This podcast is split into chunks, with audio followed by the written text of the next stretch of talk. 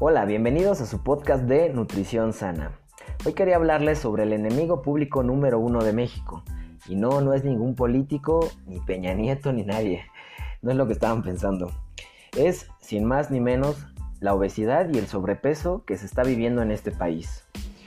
Primeramente que nada quería yo describir o definir qué es la obesidad y el sobrepeso. Y nada más es la acumulación excesiva de grasa o de tejido adiposo. ¿Y esto por qué se da? Se va dando por tener un balance de energía positivo. Estamos comiendo más calorías de las que en realidad necesitamos. Este problema ya se ha convertido en una pandemia porque no solamente se vive en México, sino en muchos países, pero México es uno de los más afectados. Más del 70% de su población ya tiene alguna condición de sobrepeso y obesidad.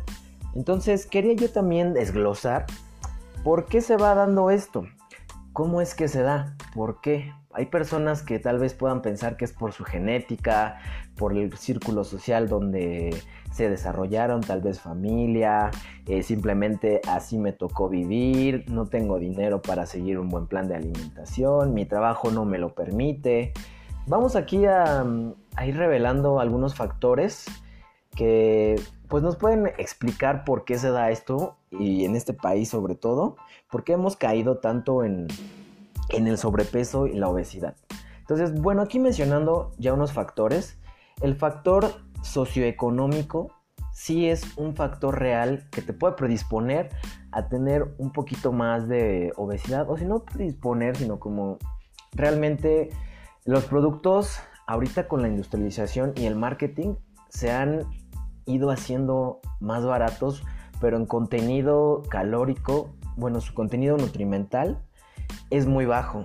Es realmente escaso lo que te puede aportar. Entonces, realmente al, tener un ingreso económico bajo, tienes acceso a alimentos altamente calóricos, pero que no te van a aportar nada. Entonces, ahorita las verduras, las frutas, alimentos que son de mejor calidad se han vuelto eh, más caros y no todo el mundo puede tener un acceso como quisiera. Entonces ese factor socioeconómico se me hizo, pues sí, realmente me llamó la atención. Me dediqué a investigar un poquito más y resulta que también aquí en el país hay un lugar que se llama Los Altos en Chiapas, donde la industria refresquera llegó y puso varias como locales de bares de refresco. Entonces, en esta parte del país, en Chiapas, se ha aumentado mucho el consumo de refresco y casi no de cerveza porque no hay tanta industria cervecera, no, no llegan hasta allá las, las cervecerías, pero todos los refrescos ya se imaginan qué marcas son las que están en todos lados. Entonces me pareció algo increíble que hasta allá haya bares de refresco en el país y en zonas rurales. Que bueno, el refresco la verdad no es nada barato. Pero estas, estas personas comentan que se ha dado también por un estatus. Entonces, las personas que consumen refresco en, ese, en esa parte del país, pues tienen un alto estatus. Entonces ya se van al bar y ya están ahí tomándose su refresco. Pero sí, sí me pareció algo, algo curioso y algo de destacar. Y también cómo las normas políticas pueden ir afectando eh, el desarrollo en cuestiones de alimentarias de un país. En cuestiones de política, aquí encontré una historia que me, llamó la atención. Esta la saqué del libro de Obesidad en México. La saqué del libro de Obesidad en México, eh, donde nos explica que al principio se vendía en los años 70 el refresco en botellitas de vidrio de aproximadamente 350 mililitros. Posteriormente a esto, Hubo muchos este, problemas de que se rompían los envases, no, eran muy cómodos de llevar hasta que se hicieron de PET. Entonces, ya al ser de plástico, no dejaron esta medida y la aumentaron, la hicieron al doble. Salió la de 600, la de litro y medio, la de 2 litros y toda esta industria que ya fue creciendo. Entonces, esta parte pues sí me llamó la atención, como, como las normas o como las raciones, como las porciones de, de un producto pueden ir este, afectando la vida de un país o el rumbo este, de salud de un país por no tener a lo mejor antes una previa investigación de, cómo va a impactar en un futuro ese, ese alimento en, tu país. Y sobre todo pues como son altos en calorías pues realmente pues, te pega bastante y como son calorías líquidas, pues, rápidamente que, te lo tomas, un día tienes calor o, algo así. Entonces, mucho también se ha sustituido que muchas personas no les gusta tomar agua. Están optando más por bebidas gaseosas, por jugos, que realmente lo único que hacen es sumar más calorías a lo que de lo que necesitas. Entonces, realmente pues es una parte de cuidado que sí, que sí tenemos que tener en cuenta, evitar mucho las bebidas eh, gaseosas. También dentro de los factores genéticos hay algunos genes como el gen OV que te puede predisponer a tener una ganancia más fácil de, de tejido adiposo de grasa, pero lo que yo encontré en estudios es que nada más te afecta del 30 al 40%. O sea, si tú llegaras a tener este gen, solamente tendrías 30 o 40% más posibilidades de ser una persona obesa, que realmente yo lo veo como algo no muy escandaloso, es mínimo, donde sí me, causa como una total este, impresión es que en la actividad física ahí es donde sí, donde sí tenemos claramente marcado la tendencia, que aquí hemos dejado mucho de hacer una actividad física o deporte, donde si dejas de hacer ejercicio, o no haces nada, 60 o 70% vas a estar predispuesto a tener obesidad o algún tipo de enfermedad parecida a esta, ¿no? Exceso de tejido, sobre, de tejido adiposo y sobrepeso, ¿no? Entonces, dentro de los factores, otros factores que encontré también está el factor ambiental, como ya lo mencionamos, la globalización, la llegada de nuevos productos y también la educación. Hemos dejado mucho la educación alimentaria y no se ha puesto mucha atención en la prevención. Eh, no, no hemos puesto esas ganas tampoco. Bueno, yo en mí hablo por mí, la verdad no, no había como tratado de llegar a más personas, por eso también hice el podcast, para que pues, se fueran informando sobre qué medidas pueden tomar o, o realmente tener algunos conceptos básicos que pues te van a ir despertando la conciencia y que realmente espero que hagan un cambio. Pero sí, la educación sí es importante, ya que desde que son niños, eh, afecta, es algo curioso, porque un niño puede también predisponer o predisponerse a tener sobrepeso desde que la mamá está teniendo ganancia excesiva de kilos cuando está embarazada, o sea, cuando el bebé está en la panza y la mamá va teniendo una ganancia extra, extra, que no es normal, el niño va a tener una tendencia a a tener sobrepeso o a ser obeso en su adultez o, en su desarrollo. También lo que me llamó la atención es que he visto también muchas personas que no introducen bien a los alimentos a sus bebés. Entonces, realmente desde que son pequeñitos les empiezan a dar dulces, refresco, no sé, no se diga más, todo, todo, todo, todo lo que ellos comen, que realmente la verdad no, es muy saludable. Bueno, las personas que yo he visto en la calle, no todos. Allá claro, este sí, sí he visto muchos casos de que les dan refresco, dulces y, y la verdad eso no. La verdad deberían checar la norma, para no extenderme yo tanto aquí, 043, para que ahí vean un poquito más de cómo se debe de, de ir en ganancia de, peso para las mujeres, cómo deben de ir ganando peso, ahí vienen los kilos exactos, y también cómo debe de introducir el alimento cuando tienes un bebé, cómo vas a irlo alimentando por cada etapa. Primero yo recomiendo que si sea exclusivamente leche materna y posteriormente en la norma encontrarán cómo, cómo ir metiendo cada alimento. Entonces, aquí ya tenemos varios factores que, que nos pueden pues enseñar cómo, cómo se ha desarrollado esta parte de la, de la obesidad y cómo podemos combatirla. Entonces, el chiste de, este podcast es que primero vean qué, es, qué es la obesidad, ¿no? Cómo se genera. Y este, inclusive también tenemos diferentes tipos de, obesidad. Un tipo de obesidad es el tipo central o androide, que es más, eh, se presenta más en hombres real o de manzana, la llaman así para que sea más, más ejemplificado, donde ah, solamente aumentas de peso en la parte central, todo lo que es la panza, la espalda baja, no necesariamente en las piernas. Entonces obesidad de manzana, que es más predispuesta a que lo, padezcan hombres, o Está la obesidad eh, ginecoide o periférica de pera, donde en las caderas y glúteos es donde más se va a almacenar grasa. Y tenemos por último la homogénea, que es personas que ganan peso en todo, todo, todo su cuerpo. Entonces no hay como solamente un acúmulo de grasa en, alguna parte en específica, sino va a estar en todo el cuerpo. Y pues sí, esa es una parte de lo, de lo que es la, la obesidad. Y este, otra cosa que también les quería comentar es darle unos tips, darles unos tips a ustedes para que se lleven de cómo puedo yo empezar a contrarrestar esto, ¿no? Que, te, que a veces te dices, no, no tengo tiempo para hacer dieta o no tengo dinero, realmente no tengo acceso a un gimnasio. Hay muchas excusas que te puedes poner, pero realmente yo te quiero invitar a que tomes un poco de responsabilidad de tu vida. ya se había estado hablando en podcast eh, anteriores cuáles eran las enfermedades que te podía predisponer tener obesidad. Pero por eso yo te invito a que tengas un cambio de conciencia y que todo se puede, que no necesitas ir al mejor gimnasio, que no necesitas gastar los miles de pesos en dieta, que no necesitas tener la mejor ropa deportiva ni nada. O sea, necesitas tener solamente una buena actitud, saber que ya tienes el, problema de la ganancia de peso y este y ponerte en marcha, ponerte en marcha y ojalá que estos tips te sirvan. El primer tip, digo, el primerísimo sería acercarte a un profesional de la salud.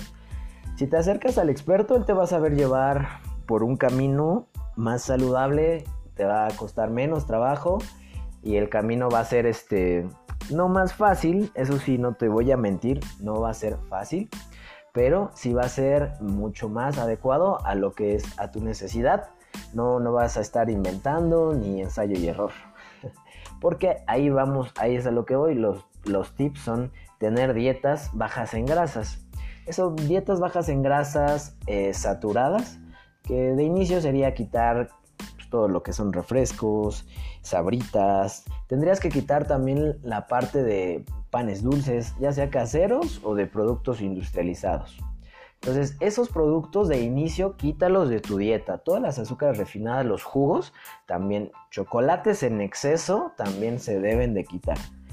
Y lo que tendrías que hacer al contrario sería comer más fibra, más carbohidratos de buena calidad, como ya sea panes integrales, algunos tipos de pasta, frutas y verduras que nos van a dar un buen aporte de fibra y de vitaminas y minerales sobre todo, porque también no podemos olvidarnos de eso, que es, muy importante. Y también hay que cuidar el consumo de proteína, que hay dietas que son un poco más altas en proteína, que nos ayudan a bajar de peso rápidamente, pero sí deben de ser llevadas por un profesional porque después de cierto determinado momento, eh, pues te pueden afectar, ya sea que te den dolores de cabeza o algo por el estilo, y primeramente hay que checarte con unos análisis clínicos para ver si eres apto para tener un tipo de dieta así. Y una cosa que es bien importante es hacer actividad física. Como les decía, no es necesario ni que se metan al gym, ni a clases de natación, ni nada. Seguramente que por ahí en tu casa ha de haber un parque. Ha de haber un parque o inclusive en mi Instagram ya estoy subiendo, voy a empezar a subir más rutinas que pueden ustedes hacer en su casa. Y agarren una rutina y pónganse a hacerla. Si salen al parque, no salgan en la noche porque pues está muy dura la inseguridad. Entonces ahí no les va a pasar nada. Pero sí, esa parte sí, sí les invito que pongan más atención en la parte de la actividad física, deporte. Tiene que ser algo que también te guste. Explora dentro de las cosas que ya no haces, que a lo mejor de joven hacías o que te gustaría intentar, no sé, escalar, eh, jugar nuevo deporte, no sé. Algo, encuentra algo que te motive también para que tú puedas tener un más un mejor apego. No solamente lo hagas por hacerlo, porque eventualmente la motivación se acaba. Entonces tienes que, tienes que ser constante. Esta parte también es mucho de la constancia. Y aumentar el consumo de agua. Progresivamente, claro, porque realmente hay muchas personas que dicen, Ay, es que me dicen que me tengo que tomar 3 litros a fuerza y yo no me tomo ni un vaso, ¿cómo le hago? Es imposible. Pero no, mira, yo te invito que si te tomas 2, 3 vasos de agua al día, te vayas sumando uno cada semana hasta que puedas ir aumentando el consumo de este. Una eh, regla general es pésate y tu peso multiplícalo por 30. Son 30 mililitros y eso te va a dar una estimación de lo que necesitas en tu día, un aproximado que va a ser muy bueno para que puedas tener más o menos una meta o cuántos mililitros o litros debes de consumir al día. Otra muy importante es reducir la ingesta de alcohol. Aquí el alcohol nos aporta demasiadas calorías vacías, que no son vacías porque no nos aportan nada. Entonces, muchas veces salimos una noche, ya estamos en plan de alimentación, nos tomamos 3 litros de cerveza fácil. Y ¿Qué pasa? Ganas más de 2.000, 2.500 calorías. Si te estábamos reduciendo un aproximado de 500 calorías al día, esas calorías las vas a recuperar en una noche. Y no es que eches a perder todo el trabajo de la semana, pero sí se ve muy afectado. Y la pérdida de peso no es tan efectiva como se estaba esperando o como se planeaba. Entonces también, si no lo puedes dejar de golpe, acércate a un profesional, a un psicólogo, si tú crees que es un problema, y si no, pues velo bajando paulatinamente. No es necesario que también vayas y dejes todo de golpe, porque al final también es, contraproducente. Eh, mentalmente te puedes tronar. Y también otro es dejar de fumar. Dejar de fumar, aparte que nos resta condición física porque endurece las arterias, hay menos este, absorción de algún tipo de vitaminas, pues sí, eh, es bastante nocivo para la salud. Eso es lo que, lo que sí tendrías que tú hacer. En esos tips puedes encontrar eh, alguna solución. Trata de, seguir, empezar por uno. A lo mejor es acercarte a un profesional, pero si de entrada haces ejercicio, deja de fumar, deja de tomar y consume más fibra y toma un poquito más de agua. Entonces, realmente esos son los consejos que yo les quería dar.